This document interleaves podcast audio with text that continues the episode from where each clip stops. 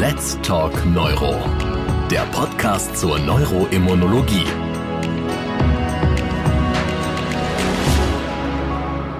Liebe Kolleginnen und Kollegen, ich begrüße Sie ganz herzlich zu Let's Talk Neuro, unserem neuroimmunologischen Podcast, aktuell mit Themen rund um die Neuromyelitis optica Spektrumerkrankungen, auch NMOSD genannt. Mein Name ist Professor Martin Grond, ich bin Chefarzt der Klinik für Neurologie am Kreisklinikum in Siegen. Leidet der Patient an multipler Sklerose oder an der NMOSD?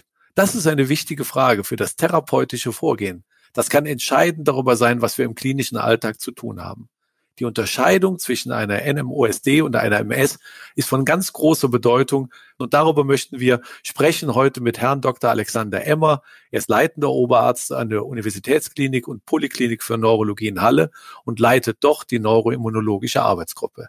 Herzlich willkommen, Herr Emmer. Vielen Dank. Ich grüße Sie ebenfalls recht herzlich. Lieber Emmer, ich habe mich natürlich vorbereitet auf Sie für das heutige Gespräch und habe ein bisschen gegoogelt und dann kommt man ja schnell auf den Begriff des Superantigens. Wo ist da der Zusammenhang mit neuroimmunologischen Erkrankungen? Ja, wir beforschen die Superantigene, insbesondere im Zusammenhang mit der multiplen Sklerose. Ist ja auch eine neuroimmunologische Erkrankung und die Superantigene sind Antigene, wie der Name schon sagt, die das äh, Immunsystem sehr stark stimulieren können. Und das erfolgt insbesondere über die Bindung dieser Superantigene an den TC-Rezeptor über die variable Beta-Kette.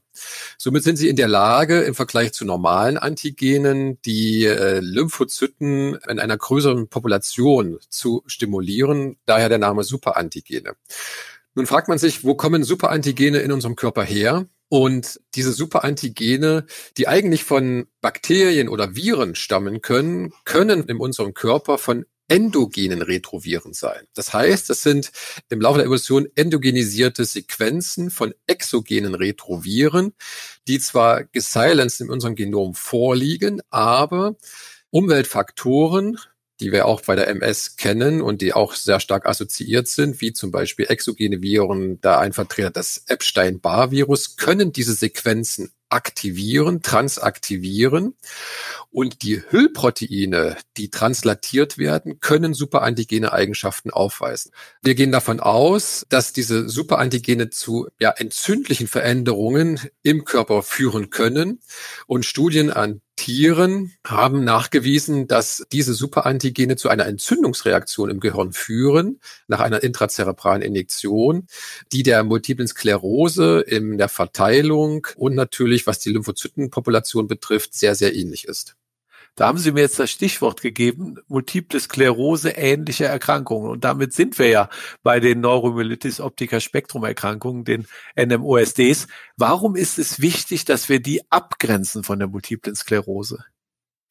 Das ist deshalb wichtig, weil die Therapieoptionen, die wir von der multiplen Sklerose kennen, insbesondere die Interferone, als Beispiel genannt, dem Verlauf der NMOSD negativ beeinflussen können. Deswegen ist es sehr wichtig, dass wir uns ein sehr genaues Bild machen. Das heißt, dass wir die Erkrankung sehr gut diagnostizieren beiden Erkrankungen, der NMS und der NMOSD, liegt natürlich ein unterschiedlicher Pathomechanismus zugrunde. Und bei der NMOSD spielen im Rahmen des Pathomechanismus Autoantikörper und hier Antikörper gegen Aquaporin 4 und in einer geringeren Anzahl gegen Myelin Oligodendroglykoprotein eine entscheidende Rolle. Ein wesentlicher Unterschied zur MS ist die Beteiligung des Komplementsystems in der Pathogenese. Es hat sich gezeigt, Therapien, die das Komplementsystem beeinflussen, führen zu einem sehr stabilen Verlauf der Patienten. Geben Sie mir noch kurz Nachhilfe, was ist das Komplementsystem? Das Komplementsystem spielt natürlich bei jeglicher Art von Entzündungsreaktion eine wesentliche Rolle, sei es in der Abwehr von Fremdpathogenen zum Beispiel oder in der Abwehr von betroffenen Zellen, die zum Beispiel durch ein Virus befallen sind. Und dieses Komplementsystem besteht natürlich aus verschiedenen Proteinen und Konvertasen, das heißt Enzymen. Und das Zusammenspiel dieser Proteine führt letztlich zur Bildung eines Membranangriffskomplexes und damit kann bewerkstelligt werden, dass die Zelle oder das Fremdpathogen lysiert wird. Jetzt kann ich ja wohl so einfach sagen, sowohl bei der NMOSD als auch bei der MS handelt es sich um entzündliche Erkrankungen. Jetzt haben die unterschiedliche Pathomechanismen, haben die denn auch eine unterschiedliche Klinik?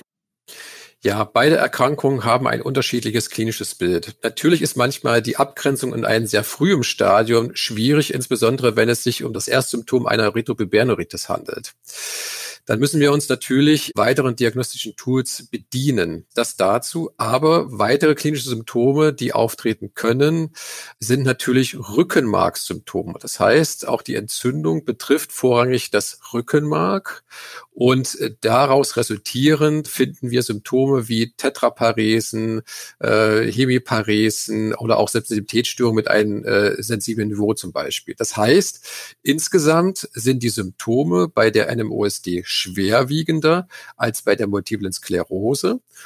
Und die Rückbildungstendenz ist natürlich eine andere. Das heißt, sehr wahrscheinlich bilden sich die Symptome nur zu einem geringeren Anteil zurück, aber auch nicht vollständig. Wie sieht es mit dem Gehirn aus? Ist bei diesen Patienten auch das Gehirn betroffen mit entzündlichen Läsionen?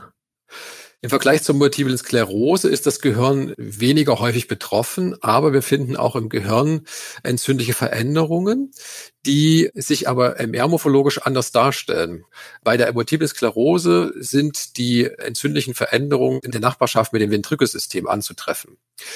Bei der NMOSD finden wir Marklagerveränderungen nicht unbedingt in unmittelbarer Nachbarschaft mit dem Ventrikelsystem, sondern auch an verschiedenen anderen Stellen. Zum Beispiel auch in der Area postrema oder im Kleinhirn oder vielleicht auch, wie zum Beispiel das wir auch vom Schlaganfall kennen, zum Beispiel in den Basalgangen ist es möglich.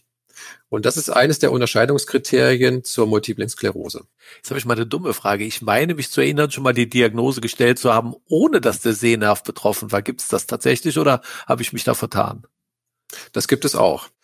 Wir gehen davon aus, dass die Opticus neuritis eines der häufigsten Symptome ist. Das ist tatsächlich auch so. Aber auch andere Symptome, ich sage mal auch Schmerzsymptome oder auch äh, Fatigue kann auch ein erstes Symptom einer NMOSD sein ich habe jetzt den Verdacht, ich habe meine Kernspin-Diagnostik gemacht, wie ich jetzt auch gelernt habe, von Gehirn und von Rückenmark gleichermaßen. Was muss ich noch machen? Neben der MRT-Untersuchung, die sehr wichtig sind und uns auch schon einen sehr starken Hinweis auf die Diagnose geben können, insbesondere wenn wir in Rückenmark äh, Läsionen finden, die sich über mindestens drei Segmente erstrecken, benötigen wir natürlich auch die Antikörperdiagnostik, um die Diagnose sicherzustellen. 75 Prozent der Patienten sind seropositiv. Das heißt, bei 75 Prozent der Patienten kann man einen Antikörper gegen Aquaporin 4 nachweisen. Der Rest ist entweder seronegativ oder man kann den MOG-Antikörper nachweisen, also Antikörper gegen Myelin, Oligodendrozyten, Glykoprotein. Herr Emmer, ich habe da jetzt eine ganz konkrete Patientin vor Augen, die ich vor wenigen Tagen gesehen habe, 45 Jahre, Retrovulbärneuritis rechts, einen Herd im Gehirn im Balken und dann fünf Herde im thorakalen Myelon. Was brauche ich noch, um die Diagnose stellen zu können? Gibt es irgendwelche Kriterien, an die ich mich halten muss? Wir können uns an den Wingertschuk-Kriterien entlanghangeln und äh, die Wingertschuk-Kriterien äh, basieren natürlich erstmal auf dem Nachweis des Antikörpers. Sie sollten unbedingt einen zellbasierten Antikörpernachweis durchführen. Darauf müssen Sie achten. Das heißt, die Sensitivität ist hier am höchsten im Vergleich zu anderen Testnachweisen, wie zum Beispiel der ELISA. Und in Abhängigkeit davon müssen Sie weitere Kriterien wie die klinischen Kriterien nachweisen, also ein klinisches Symptom. Und da reicht natürlich, sofern Sie einen Antikörpernachweis äh, durchgeführt haben, ein Kernsymptom aus, wie zum Beispiel eine Octicus Neuritis oder eine Myelitis. Sollten Sie aber einen Patienten mit einem negativen Antikörperstatus haben, so müssen mindestens zwei klinische Kriterien vorliegen. Es ist aber ratsam, hier nachzutesten und nochmal zu überprüfen, ob das Testverfahren auch das sensitivste gewesen ist. Also hier nochmal der dringende Rat, lieber mehrfach testen, um auch sicher zu sein, dass der Patient auch äh, seronegativ ist. Wie viel dieser Patienten sehen Sie und wie sieht so eine Krankheitskarriere aus? Also wir können jetzt mittlerweile auf 13 Patienten zurückblicken, die wir jetzt in unserer Ambulanz fest haben und auch die ganze Zeit begleiten. Tatsächlich haben wir mehr Patienten diagnostiziert, also ich würde schon sagen über 20 und aktuell haben wir auch einen Patienten auf Station mit einer NMOSD. Es ist in den meisten Fällen so, dass der klinische Verlauf rasch progredient ist, abhängig von den Schüben. Und in den meisten Fällen treten die Schübe mit sehr schwerwiegenden Symptomen auf, von denen sich die Patienten nur sehr schwer erholen oder gar nicht erholen. Somit ist es wichtig, dass die Patienten auch eine suffiziente Akuttherapie bekommen und unbedingt eine Prophylaxe. Was ist eine suffiziente Akuttherapie? Die suffiziente Akuttherapie besteht einerseits aus Methylprednisolon, sofern wir eine deutliche Besserung unter dieser Therapie erreichen. Sollte das nicht der Fall sein, müssen wir uns auf alternative Therapien stützen, wie die Plasmapherese oder die Immunadsorption. Und wenn Sie jetzt einen Patienten haben, Sie haben ihn erfolgreich beim ersten Schub behandelt, gehen Sie immer dann in die Prophylaxe direkt rein? Auf alle Fälle.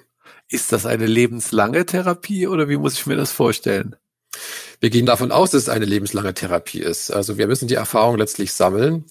Aber zum jetzigen Zeitpunkt muss man davon ausgehen, dass die Therapie lebenslang gegeben werden sollte. Insbesondere deswegen, wir haben auch einige Patienten, die älter sind und schon einen Krankheitsverlauf von 10 oder 15 Jahren haben. Und die Gefahr, Schübe zu erleiden, besteht natürlich auch nach dieser Zeit.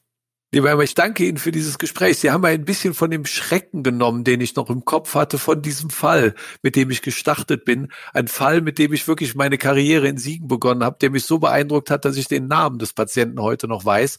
Und ich glaube, wenn wir damals die therapeutischen Möglichkeiten von heute gehabt hätten, hätte ich den Namen schon lange wieder vergessen, weil es ein guter Verlauf gewesen wäre. So war es ein schrecklicher Verlauf.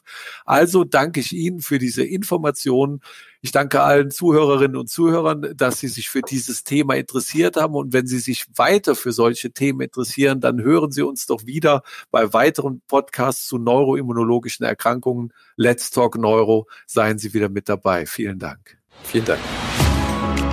Let's Talk Neuro. Der Podcast zur Neuroimmunologie